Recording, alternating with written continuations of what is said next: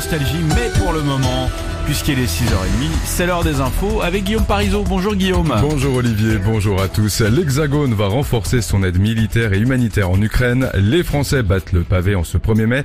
Et la météo, le temps est agréable malgré les nuages. Plus d'aide humanitaire française en Ukraine, promesse d'Emmanuel Macron à Volodymyr Zelensky. Hier, lors d'un entretien téléphonique, le président ukrainien a remercié le chef de l'État pour des envois de matériel militaire qui contribuent à la résistance ukrainienne. Par ailleurs, la France prolongera la mission d'experts tricolores qui contribuent au recueil de preuves des crimes de guerre.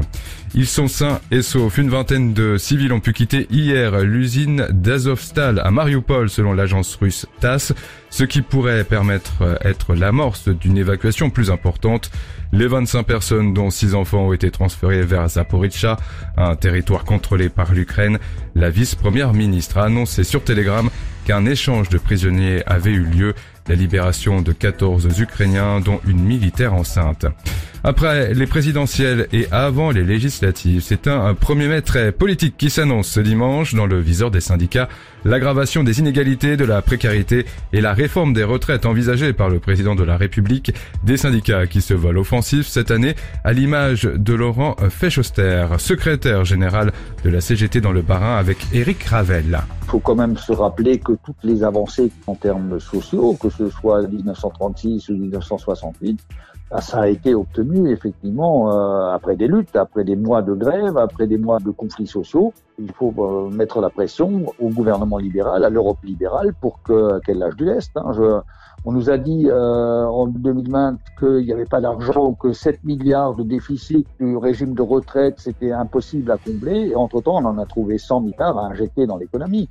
Tous les ans, on met 40 milliards dans les exonérations fiscales donc de cotisation sociale, et après on s'étonne que les caisses soient vides. Et qui dit 1er mai, dit 1er du mois, qui dit aussi également nouveauté, les voitures neuves doivent obligatoirement être équipées d'une boîte noire, en clair, un système de mesure capable d'enregistrer les paramètres du véhicule, comme la conduite ou le port de la ceinture. La mesure vise à mieux euh, connaître et à mieux comprendre également les accidents de la route.